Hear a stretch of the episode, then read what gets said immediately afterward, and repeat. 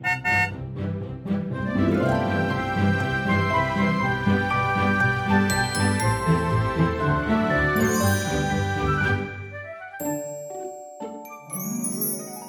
迎搭乘 JK 的身心灵游园车，Life is fantastic。我是 Jerome，我是 Kevin，我是 Noel。Hello Noel，这一集要邀请你来来聊这个主题哦，是感情的。因为其实我们自己在做一些咨商个案的过程中啊，比较常会遇到的，其实不外乎像 Kevin 就会遇到一些问职场问题的嘛。哦，我还以为你想说我遇到什么感情问题，不好在这里说。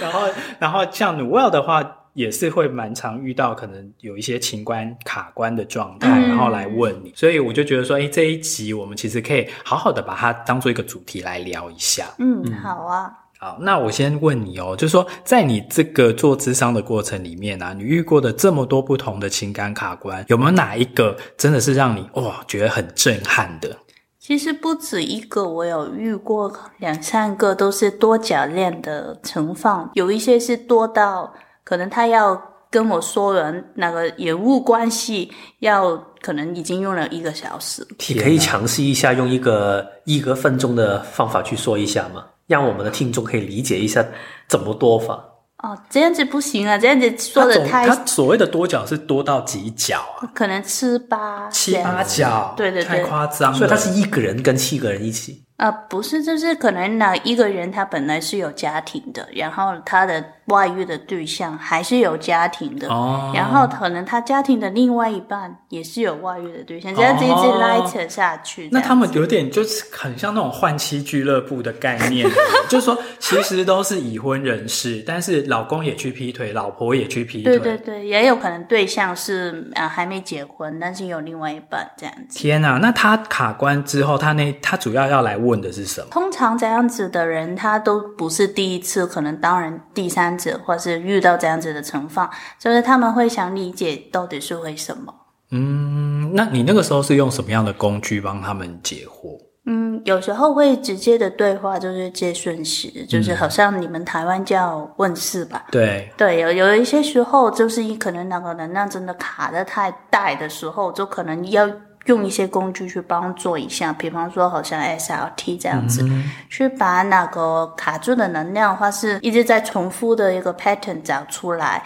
有时候你知道哪个 pattern 的时候，它就会可以就是处理了。所以那个 pattern 通常那个模式通常是什么样的一个模式呢？它底层通常是什么样的东西卡住才会让它？走进这个感觉，因为我我觉得我们会说卡关，当然就是他觉得有问题嘛。嗯、如果他没有问题，他应该不会找你，因为卡关就是因为他也不是完全享受在这个四角链里面，对对对，应该是这样。对对，因为现实的人太多，然后通常第一就是他没有看到自己的价值，所以一有人来 approach 他，他就会回应。他都会说好这样子，所以是不懂拒绝的的说法吗？还是有一点差别的？嗯，我想是他不知道为什么要开始一段感情哦，然后就是啊、哦，有人来就好啊这样子。所以另外一个就是原生家庭的问题，可能就是小时候他经历的爸爸妈妈，可能如果是女生，她没有办法从爸爸那边拿到她需要的爱，她长大之后就会不停的去外面找，这样子也是有可能。嗯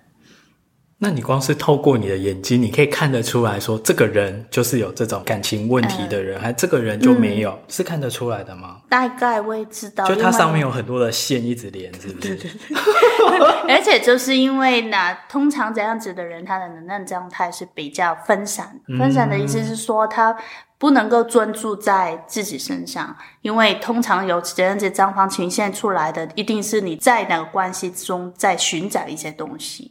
那那那个东西是什么呢？可能是自己的价值，或是被爱的感觉，或是其他这样子一个寻找的过程。你会不断的调出不同的线线，去尝试连接不同的人，这样子。那像你看的这一些，他们会来看第二次、第三次吗？还是说，其实这一次之后你就帮他们解决完这个问题？嗯，通通常是，如果他能够在第一次当中真的明白，并且是在我们见面之后，他真的有。就是行动，行动的意思是说，比方说，可能弄清楚自己想要的是什么，放下一些不健康的关系，那就可能不用再来，或是他有有一些个案是他本来自己来，然后之后处理好自己就是外遇这个部分，然后他跟他另外的伴侣，就是目前的可能他的先生一起来这样子。嗯，但是你的说是七角恋哦，所以他们要七个人一起来哦。啊，没有没有没有，就是他原本的先生呢。哦，这是最紧密关系的那个人。对对对对对。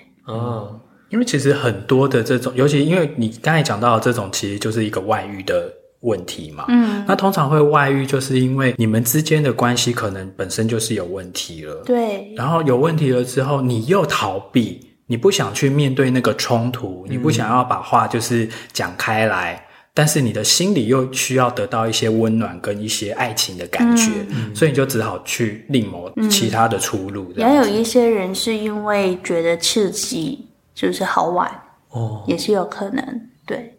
就一开始他觉得说，反正他不会陷进去，嗯，他是玩玩而已。譬如说跟人家一夜情啊，或者是干嘛，但是后来却投入了感情，这样。嗯，对。那是比较多女生会这样，还是男生会这样？其实因为来找我的都是女生比较多，对，嗯、就是。比较没有男生就感情的问题来找我，通常男生来找我都是因为工作的问题，嗯，金钱的问题这样子。反而 Jerome 你自己的个案里面有没有一些是感情问题的？我比较多会遇到的是来算这种男女朋友的合图，或者是夫、哦、夫妻的合图，就是他们相处其实遇到了一些。障碍，或者是有一些冲突，然后其实不太知道说要怎么样找到一个彼此相处的一个方式。哦、嗯，这种情况之下的话比较多。哦，所以这不会是一些多角恋？没有哎、欸，我没有遇过这种多角恋，然后外遇的这种。可能一方面，可能我毕竟是男性的的一个分析师，所以我在想说，可能一般女生的这个对象，她可能也会去找，比如说像 Noelle 这种女性的，嗯，她可能比较愿意讲出自己。嗯，因为他被怕被 judge 嘛。嗯，另外一个就是，其实你会遇到怎样的个案，其实某程度上是反映疗愈师的状态，嗯、或是他一直在就是研究的那个题目。因为我一直在做的都是关于爱自己这个部分，嗯、而都多数呈现多角恋跟这些情感的绽放的时候，都是因为你没有真的很爱自己，才把自己放到这个位置。所以这是为什么可能会常常遇到这些类型的个案吧。嗯，所以你自己的感情观也有在，就是透过各种这些跟客人的这个互动当中，你自己也有觉得更突破或者是更成长吗？哦，会让我大开眼界，嗯、就是我从来没有想过，因为就是对我来说，感情这方面是比较简单，就是两个人在一起，喜欢就在一起，不喜欢就不在一起这样子。嗯，所以哦，原来有很多人是在关系当中寻找其实是自己的定位跟自己的价值的时候，那刚好你们就是今天要来聊这一集嘛，我就觉得蛮有意义的。因为其实，在感情里面受苦的人真的是挺多的。嗯，尤其我觉得人在年轻，所谓的年轻，就是可能二十几岁、三十几岁，一方面也在摸索自己的未来，然后摸索自己是一个什么样的人的情况之下，在感情里面，真的这种分分合合是避免不了的。嗯嗯，对。但是我真的没有办法可以想象这一种多角恋的感觉，因为其实我觉得时间也真的太难安排了吧。因为这件事情对你而言可能没有乐趣啦，可是对有有些人来讲，他觉得啊，好刺激哦，有快感，有乐趣，而且可能得到什么满足感。所以你的个案跟你分享的时候，你会感受到它里面真的有享受的部分吗？还是他跟你分享的时候比较是困扰或者是迷惘的部分？他当时的状态是如何的？嗯，通常底下就是一种。孤单，但是那种孤单的底下其实是恐惧，他很害怕自己一个人。但是这种这样子的害怕，其实看下去，其实是他不懂得跟自己相处。因为有一些可能是他已经结婚了，但是在两个关系当中，他常常要自己一个人面对不同的事情。那个自己一个人的意思，不是说他的另外一半不在，只是可能是他需要他的时候他不在，这样子。然后的那个就是 lonely 的感觉，会让他觉得他好像生命当中就是没有一些什么。你这样的说法让我有一个不同的眼光，因为其实当然我们去想象就是很电影的那种嘛，就是你很喜欢，就是每一天我都换一个不同的女朋友的那种状态，有一点像这个感觉。但是其实我们看这个表面底下，可能很多时候他们底层的真的是空虚的，就是如果他在生命里面没有任何一个人可以陪伴他的话，他可能反而会怕起来。嗯、所以可能就才需要有这样的一种关系，也是一种可能性。对，嗯，对，但是这一种害怕孤单的这种。这种心情啊，我觉得其实真的是人之常情，就是大部分人都有，只是说你不要把它错误的以为说你今天躲到了一个亲密关系里面去，或躲到了一个婚姻里面去，嗯、这个孤单感或者是这个寂寞感就会获得解除。对对对对，我觉得，因为那个其实是你只能够去往内去拥抱你自己，或者是你只能够跟自己在一起，那个。没有办法从外面的关系去获得了，所以我觉得回到最后还是那个觉察跟清楚自己想要的是什么。因为我觉得 Jerome 刚才说的这个非常的对啊，就好像我我是也害怕自己跟自己相处的，我也害怕孤单的，所以可能如果有空的时候，可能我就可能要去到处跑一下，做一些自己的事情。嗯、其实每一个人都会找一些事情去填补自己这一些空虚感，但是只要你清楚到哦，原来我是这样的，原原来我有选择的话，可能你就不一定要去。走进这个混乱的关系，透过关系去满足这个部分。因为如果找要找你的话，就代表可能他在这个找寻的过程、寻找的过程里面，可能有一点已经过度了，或或者是迷失了。有一个痛苦在才会找我。嗯、对，通常都是。而那个痛苦是好像再多的关系已经填补不了那个感觉，哦、还是空空空的。这样，所以可能他们一开始就是可能只本身只是一个三个人的三角恋，然后慢慢就觉得好像三角恋也没有办法可以填补我的那个空虚感，嗯、所以我要多找一个，多找一个这样的一起走下去。嗯，对。还有就是可能遇到啊，会觉得哇，是可能是缘分，是命中注定这样子的感觉，那个浪漫的感觉就会让他觉得是非他不可，但是。可能到后来相处的时候，发现原来都不是的时候，那种失落的感觉，就是好像你以以为你找到一个回忆，但是最后它不是，那可能世界都崩溃了。我觉得，因为我们都算是相对比较理性的人，但是我真的有一些朋友，他们是每次就谈感情，就是说，我、哦、就是感觉啊，我就是感觉这个人是 OK 的、啊，感觉他是，而且一开始都会很浪漫化，就是把事情都想得非常的美好。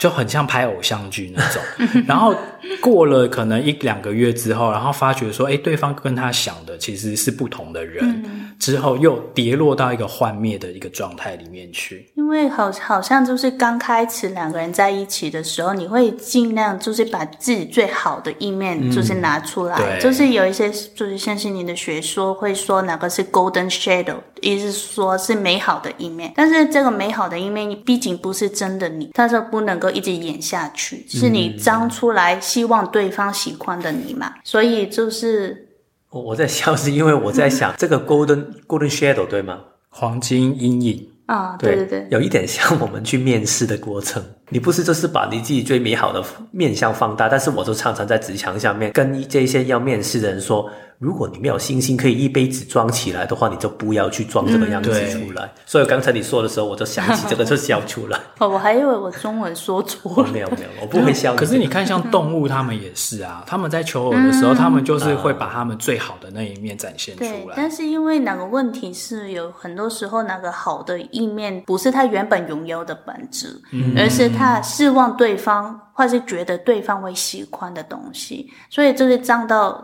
一个程度不能再装下去的时候，那个 dark shadow 就出来了，嗯、就是你的黑暗面，那个阴暗面就出来，就它的真实面。对对对，然后然后就是关系开始出问题的时候了。哇，那有些人他其实这一面是到婚后才开始慢慢出来，那其实是会更恐怖哎。刚才你说的这个个案就是多角恋的，很多都是已经在结婚的关系里面吗？嗯，有。有一些是，但是有有一些还是就是男女朋友的关系这样子，嗯、对。哦，男女朋友就已经开始多角恋了哦。嗯，蛮常见的。现在年轻人就是虽然我年纪也没有很大了，但是现在年轻人对关系的就是那个看法，可能跟我们这辈的也不一样。就是，是对啊，嗯，就是我我觉得只要不构成你自己个人的问题，就是。我不是从一个道德哦，对道德的的角度去批判，而是如果你觉得没有问题那就好。但是通常来的都是痛苦的，那就要开始反思一下，我自己为什么把自己放在这样子的位置上。对，其实关系的很多时候都是想让自己可以有一个完整的感觉，或者是有一个共同进退的另外一半嘛。所以如果真的走进一个痛苦的状态里面，就真的值得去。重新感受跟反思，其实你从这个关系里面想得到的是什么？嗯嗯。不过除了这个多角恋，因为我相信多角恋的这个卡关啊，应该还是真的是比较极少数人会遇到，或者这种外遇的，可能就是比较少部分的人。嗯、那大部分的人会遇到的情场里面的情关，多半可能是他苦恋，或者是他单恋。嗯哦，就是他有一段一直他渴望他想要的一个关系，但是其实他就是得不到，然后他又很执着的一定要拿到他要的东西。嗯，应该很多这样来找你吧？嗯，比较小嘞。所以真的就代表你比较没有执着吧？呃，对，但是我我会因为通常会呈现这样子的状态，我我想是不是男生比较多呢？哦，也是啦。我觉得不一定哎、欸，但是应该偏男生，就是我们常常说理工男的那一种，就是典型电影故事的那一种吧。哦，苦恋，我我反而看到蛮多是女性在苦恋的，哦、就是嗯，就是她，譬如说她就很喜欢某一个男生，嗯，但是这个男生其实对她就是一直不表态，但是他又一直不愿意走，哦、然后他还在那里一直付出，一直付出，就是暧昧嘛。暧昧是怎么暧昧哦，暧昧，对对对，恋人未满的那种，就是有达以上，恋人未满。对，对，对，哇，你们都很会讲这些，这个不是 S.H.E 的歌吗？是啊，但是这个是这个典故了。对，但是这种苦恋其实到最后是受苦的是你自己。我有时候都会觉得说，你为什么不就直接讲？可是有些人他会很害怕，说我讲了之后，我们可能连朋友都做不成，所以他就是他的情关就是卡在这一个状态里面。然后又越陷越深，嗯、然后可能几年就这样过去了。我觉得有时候也是在自己的这个所谓可以付出的东西，或者是自己本身有的特质，跟你要求的特质，可能一种不对等的状态。可能你本身就是喜欢某一类型的东西，但是你就是看着这个女生或者是男生，然后你觉得很喜欢他，然后你很想成为对方想要的版本的自己的话，但是明明你的特质就不是不是这个样子啊，所以这个的矛盾或者这个落差就会形成你一直好像追寻某一个的目标或者是某一个的境界，这个就很容易会让自己很受苦，然后一直沉沦在里面。嗯，对，所以，所以他们会就是不开心。对，他会不开心，因为他还是想要跟这个男生，就是成为他名义上的女朋友嘛，或者是真的跟他在一起。嗯，所以他有一点像工具人的状态，对吗？算是这种。我觉得就是，我觉得比较像是一个痴情的状态，但也许对方也没有真的利用他什么，嗯，只是说他就是一直不愿意放弃，嗯，放不下，他放不下，对对对，我觉得很多的苦恋或者是单恋都是。在一个放不下的状态，或者是说有一些人就是明明他卡在一个不健康的婚姻里面，可是他也不愿意离开。嗯，对，我觉得其实有时候会不会是太执着于某一个关系？你觉得我已经投资了这么多在里面，甚至其实我觉得这个人就是唯一，就是很执着在一个。我觉得唯一的答案。婚姻婚内的那个状况，就是我有遇过这些这样子的个案，其实蛮多。嗯，就是。其实我我我会觉得，可能就是苦恋啊、单恋这些，可能还没看到自己其实想要的是什么。因为很多时候，你去建立一个关系，或是你想要一个伴侣，很多时候人就会开始就是列一些条件出来，我要我的理想伴侣是怎么怎么怎么。嗯。但是很少人会问自己的是，自己想创作一段怎样的关系。我觉得你要。知道自己想创作的是什么，宇宙才能够安排，有空间给你安排嘛。嗯、所以可能如果你是单恋苦恋的时候，可能你要问一下的是，其实你是想创作一段什么样的经历跟关系给自己呢？对，这个也是一个重新去经历自己的一个过程。我觉得刚才如果讲的那个很好，因为大部分的人在对什么宇宙下订单的时候啊，他想的都是说我要一个对方是怎样的条件，嗯，然后可能写十个或写多少个，嗯，但是其实你应该要 focus 在的是说你想要一个怎样的关系，所以你的那些条件要讲的是说，譬如说我你们之间的互动，譬如说我们是要能够互信的，嗯，我们是要真的可以做心灵交流的，嗯，不要觉得说在一段关系里面，但还是好像。在一种彼此都很孤独、很寂寞的那个状态，就是类似这样的那种条件，你要这样写。嗯，对，因为很多时候我有发现，就是人写出来的，就是理想伴侣的条件，很多时候都是一些外在的条件，就是他赚多少钱啊。对对对，但是其实可能这个背后，你其实是可能想是想要一个稳定的生活，嗯，或是可想要一个可以照顾你的人这样子，嗯、所以你要先懂得，就是听得懂自己想要的是什么，才不会把自己放进一个比较苦的状态吧。而且你也比较知道说怎么样，就是说你就会开始去评断，开始去评估说这个人能不能被我放进我要的这个关系里面，嗯，就是不变不动的是这个关系的样态，那可以放进来里面的那个人是可以，嗯，可以动的，不是说我今天就是。选好了这一个人，就锁死，就锁死，然后我一辈子就要执着于他，嗯、好像我这个人生没有他之后我就毁了，或者是我就再也找不到。对，但是很多时候这样子的状态，他根本没有想过要跟他一起之后的生活，或者会变成怎么样。他只是想完成一个一起追寻的梦想。对对对对，因为其实我觉得最后就会延成那个失失落啊。对对，因为其实我觉得有时候。嗯我们人是会成长吗，会改变吗，嗯、只是你真的没有办法，没有可能是一辈子都一定跟一个人一起喜欢同一个人的。对，所以可能你在走这个过程里面，你一之前的确可能你在念书的时候你很喜欢他，但是大家出来工作的时候，其实大家都已经改变了。你以为你还想去找到这个人，还想跟他在一起，可能只是单纯你只是想完成一个心愿吧。哎、嗯，你们有没有看过《La La Land》那个月？越来越爱，有啊有。他其实他就在讲这个啊，嗯、就他们曾经有一段时间就是非常爱，很亲密，对对对对对，嗯、而且也有对未来的那个什么理想，嗯、对对对。可是事实就是现实是比较残酷的嘛，对，对，对，或者也不要讲残酷了，就是说就是要生活了，对对对对。就是梦想不能当饭吃嘛，对，所以他们后来就是 长大了之后，就是开始就分道扬镳了。嗯，但是各自是不是后来也是都过得还蛮好的？对，因为我会觉得好像，比方说在婚姻里面，在一段感情里面，就是其实可能长久的经营，就是要看大家是不是能够同步的成长。嗯，有时候就是大家步伐会有落差的时候，可能就会觉得对方不了解，那就好好调整一下这样子。那、嗯、如果调整不了的话，你们有看之前那个 Bill Gates 啊，跟他老婆。跟那个 Melinda 他们离婚，嗯、其实他的那个离婚声明就就是写到这个啊，他说什么、嗯、他们已经没有办法再参与对方的成长，嗯、或者是彼此的成长已经不同步之类的。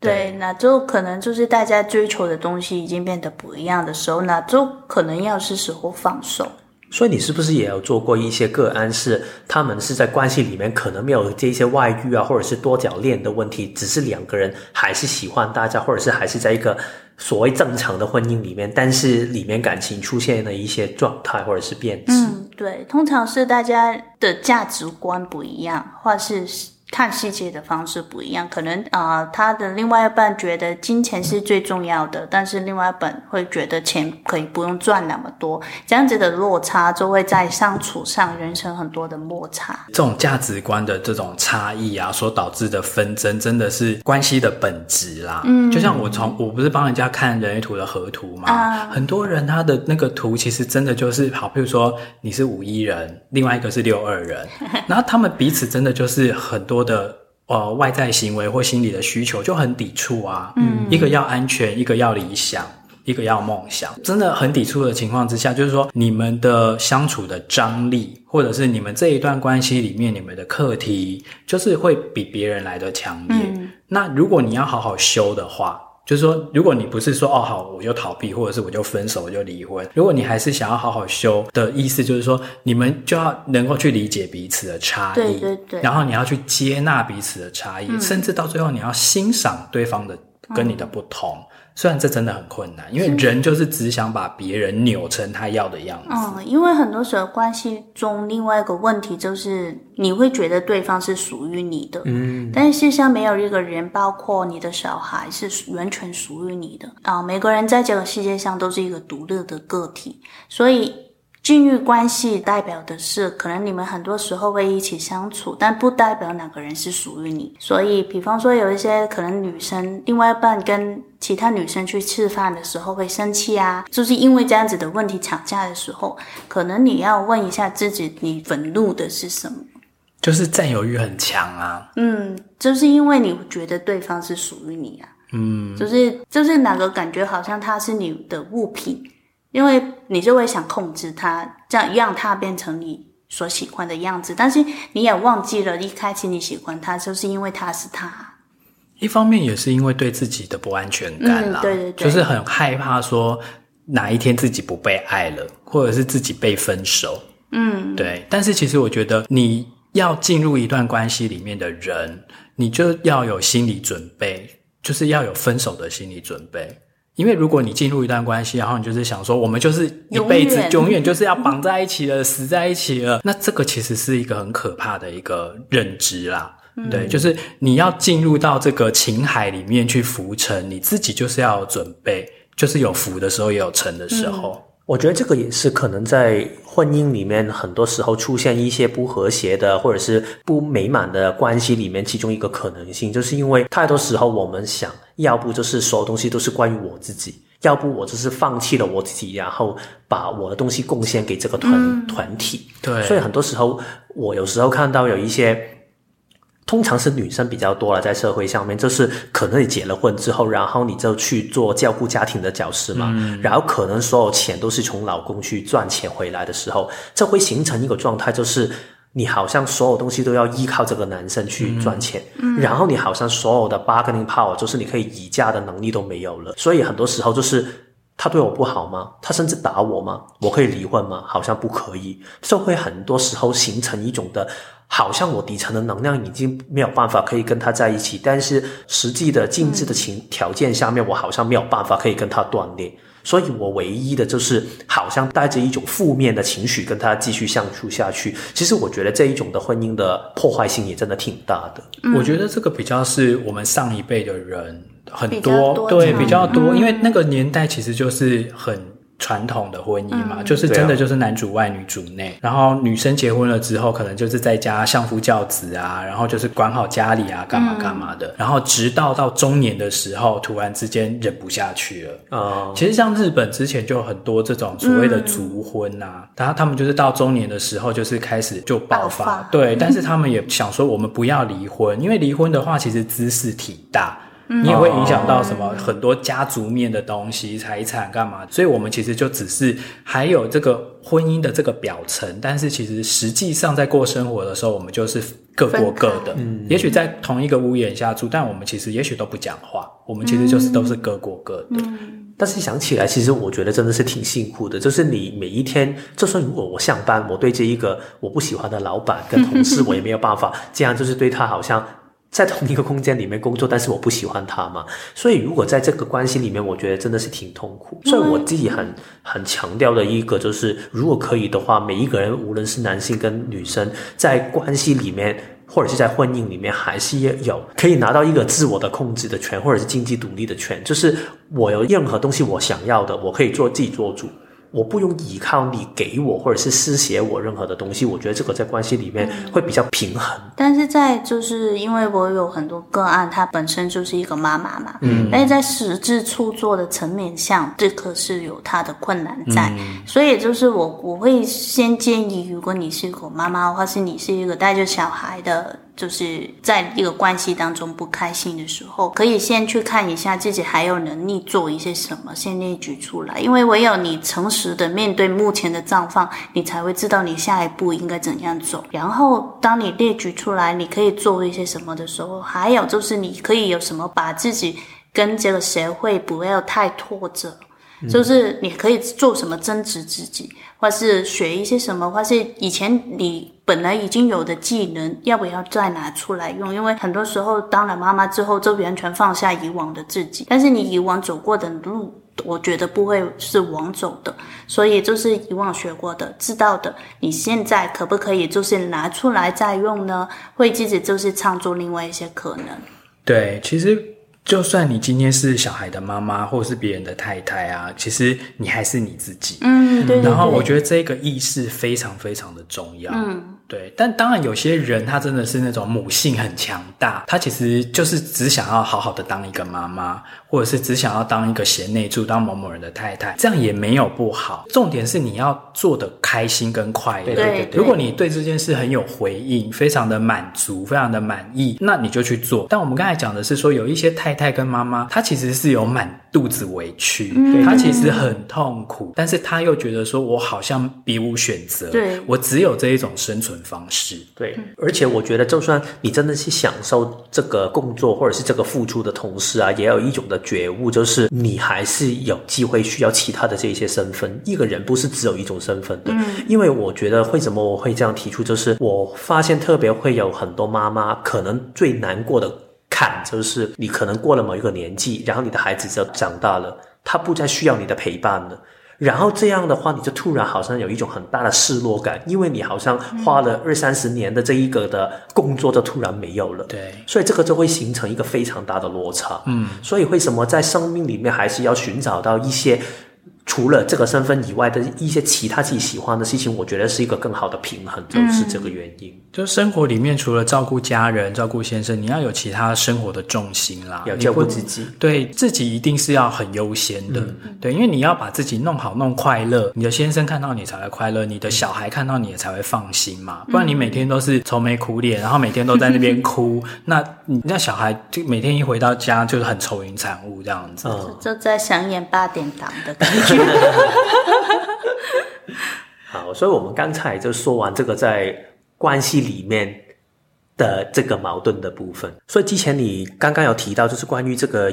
姻缘的部分嘛。所以其实我想问一下，我们很多时候听说这是感情下面，就是这个人是天注定的，或者是我看到这个人，我就知道这个人就是我一辈子一定要跟他在一起，是不是真的有这一回事呢？从一个比较灵性的角度来谈的话，所以你想问的是有没有灵魂伴侣这些东西嘛？类似吧，或者是在这个生命里面，是不是真的有一个注定的姻缘？就是我们常常不是讲说，这就是你的 Mr. Right，或者是你的什么真命天子、真命天女？嗯，所以大家很多人都会抱持着这样。的一个期待或者是幻想，进入一个关系，非他不可。我就是寻寻觅觅要寻找我的那个 the one，嗯，唯一的那一个我的那个灵魂伴侣，嗯，真的有这回事吗？我会觉得是因为每一个灵魂，他来到这里的那个大纲已经大概写好了，也就是说你会遇到什么人，其实都是冥冥中有一个注定，但是你会不会跟他发展成为情侣？这个就是你每一个当下的行动所能够就是确定左右的事情。所以那个故事大纲不会写说某某某你的先生，某某某你的太太是谁，在几岁的时候会遇到，在什么样的地方，什么他不会标注这些。对，我我觉得没有。所以会不会，但是真的有一些人，他因为所谓的前世啊，或者是等等这一些的关系，会跟某一个人的关系特别深，嗯、就什么再续前缘。你你会觉得，比方说你可能刚认识的朋友，你会觉得很投缘，或者是感觉很亲近，感觉他真的很懂你啊，这样子可能真的是因为前世的原因。但是因为前世都是流动的，意思是说你现在想创作什么，你的线线就会掉到跟你相关的所谓。前世去，所以意思是说，目前这个人你很想跟他建立一个比较好的关系的时候，那个前世就会拉到你们一起的某一些好的经历这样子。所以其实是为什么在身心灵当中常常说当下是最具力量的，是因为当下你想创造什么，你就真的把哪些能量拉到自己的身边。所以你刚才有讲说，其实我们在跟宇宙下订单的时候，条件不要是针对说那个人要是一个怎样条件的人，而是你要创造一个怎样的关系，对不对？嗯，对对对。然后宇宙收到这个订单之后，他就会把符合可以跟你经营这样的关系的人，嗯，慢慢的让他出现。对，他们的外表或或是他们拥有的东西，未必真的是好像你真的要的那些条件的。部分，但是他就是可以与你一起去创作这样子的关系。然后哪个人来到你面前，下一步就是你要不要行动，或是你要不要去回应这样子。所以那个 soul mate 它绝对不是一个单一，就是只有他了，天之骄子单一的这个概念。嗯，其实其实这个 soul mate 的这个概念最早出现的，应该是在柏拉图的时候有他提到一个，就是神话，希腊神话。对对对对，希腊神话当中就是说宙斯因为害怕人的力量，因为那时候人是有两个头，细对手，细对脚，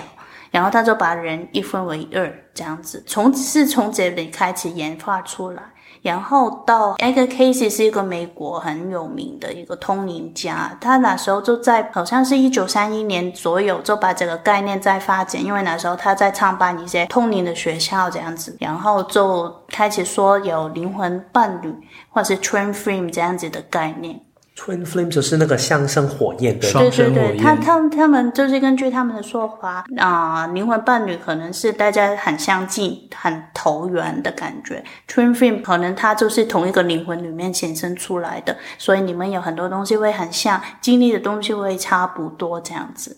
变成其实你好像是一个较镜子的一个状态，但是我有发现，就是一个 case，他说这些的最后，他其实是希望人把自己的专注都放回自己的身上，嗯，就是好好过好自己的生活，其实不一定是要向外去追求这样子。嗯，所以你自己看待像灵魂伴侣或者是双生火焰这样的灵性概念的时候，你自己抱持怎样的一个态度？嗯，我又觉得其实。我我会反而把那个专注放在当下，就是那个人出现在我面前，我有没有回应去，或者我我有没有那个动力或感觉想去认识他？如果我想的话，那就去认识啊。但是如果我没有，而可能有一个就是通灵的人告诉我啊，他就是你回忆。但是如果你没有感觉，你全部自己去把它变成你自己的回忆的时候，那不是很好笑的事情吗？嗯哼。而且那个对象其实没有一个唯一啦，就是说，也许今生可以成为你老婆或成为你先生的人，嗯、可能有好几个人，嗯、好几种可能性啦。对，就有点像是你在开车的，上了高速公路之后，你有好几段路都有交流道可以下去嘛。嗯，你可以在最前面的这个交流道就下去，然后进入婚姻。但是如果这一次这个人你没有想要跟他在一起，嗯、你再走到前面一段路之后，又会有一个交流道，又可以再下去。对对，这个就是好像我们啊。就是看时间线的时候，就是我们就是通灵的会说的，以及时间的破口，嗯，所以你可以切换，可以做一个重大的选择，这样子，嗯哼，所以不见得有一个人是唯一的。对啊，所以你也不要觉得说啊，好像我结了婚之后，我一旦离婚，我一这个人一辈子就完蛋了，就不可能再婚，或者是再不可能有什么幸福的可能性。对对对，因为人生的剧本都是你自己可以去创造的。嗯对，而且在每一个当下，你每一个确定去创作出来。听你们两个这么说啊，我有一点像，就是如果我们去平常去问一个。标准的答案的时候，就有一点像我们不是很喜欢去查 Google Map 去看路线嘛？嗯，其实明明有很多条路线可以走的，但是我们可能头脑就去想，我要挑这一条路线，然后可能我们会设定一些条件，就是我现在要的是时间最快的，或者是可能要避开高速公路的，对，所以我们设定一些条件，它好像只有一个唯一最好的答案，但是其实有很多东西是没有办法量化的，可能有一些人他比较想开车经过一些可能郊外的地方可以看风。风景，有一些人可能他喜欢走海边，有一些人可能很不喜欢走高速公路，所以其实我觉得，就好像你们刚才说的，每一个人都可以有一个独立的去重新选择他要走什么路的可能性。嗯、其实走到每一个地方，不只有一条路的，就是大家都听过一句话嘛，就是说条条大路通罗马。所以其实我觉得，这个就是我们。不一定有一条唯一的路线可以走啊，就是反正你喜欢用海路去罗马也可以，你喜欢用骑马车去也可以，你喜欢走路去也可以，反正就是你挑选自己喜欢的就可以。对啊，就好比说你遇到这个情关卡关的时候，其实一些情关在感情里面卡关，其实一定就是有一个功课存在嘛。对对。那其实你也可以，就是你要拖，你要逃避都可以。其实你就是去慢慢的让自己到达一个你觉得你想要开始断舍离，或者开始想要寻求改变，或者是想要寻求疗愈的那个临界点，就是你给你自己时间，嗯，因为你自己的灵魂一定到某一个情况之下的时候，他一定是会想要寻求一个突变的。嗯，而且我觉得好像当时机准备好的时候啊，你愿意去改变，然后去。其实不一定要改变。我觉得首先你要去面对它，然后去好好的真的去面对它的时候，其实是一个了解自己很好的过程。去好好的重新认识自己需要的是什么，渴望的是什么，追求的是什么。我觉得这个是一个很好的时机点。嗯。但是如果他跟你讲说，可是我渴望的就是一个稳定的生活啊，即使先生不爱我，对不对？然后或者是我们都是各过各的，可是我现在就是有我现在眼前的这这样的很安稳的生活啊。我不知道 Noel，但是我自己觉得是，如果这个事情真的是他想要，他真心想要的话，其实我觉得没关系啊。他就他至少他就不会是一个不快乐的富人，对对对，对不对？因为有一些可能你就承认，就是大家就好像一个金钱的关系，其实我觉得也没关系。琐碎啊，对对对，对，我觉得关系里面没有对错的，唯一的对错就是你骗了自己。你明明在一个金钱的关系里面，但是你好想去追求一种灵性的突破，那就可能比较辛苦一点。嗯，对。反正，然后另外最后，我是觉得说，只要是遇到这种情感卡关啊，你就是掌握一个原则啦，就是爱是不需要爱的很用力的。嗯，如果你在任何一段关系里面，你觉得你都要爱的非常的用力，才能够留住某个人或留住某个关系的话，那很显然，其实这个是有问题的。其实我觉得生命本身也是这样。对啊，嗯。所以，Noel，你最后对于感情，我们所有的遇到情关或者是可能遇到青蛙的朋友，你会有什么样的一个分享跟建议吗？呃，我想说的是，如果你目前觉得自己处于一个非常糟糕的状态，已经差到不行的话，我首先要恭喜你，因为你已经到了最差，就是任何的转变都会是好的，嗯，因为你已经。觉得是最差了，已经到谷底了啦，准备要否极泰来了，对对，要跌升反弹了啦。嗯，对，所以就是从这一步开始，如果你觉得自己开始有一点点力量的时候，不妨从自己观察自己开始，去看一下，其实自己在关系当中砸了这么多年，或是这么长的时间，想要的到底是什么，然后慢慢的去整理一下自己想创造一段怎样的关系。让宇宙可以回应你，因为可能是你之前一直在